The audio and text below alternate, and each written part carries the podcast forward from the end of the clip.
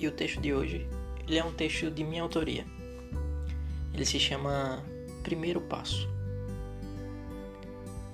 Para uns, dificuldade. Para outros, euforia. Para muitos, complexidade. Para poucos, teimosia.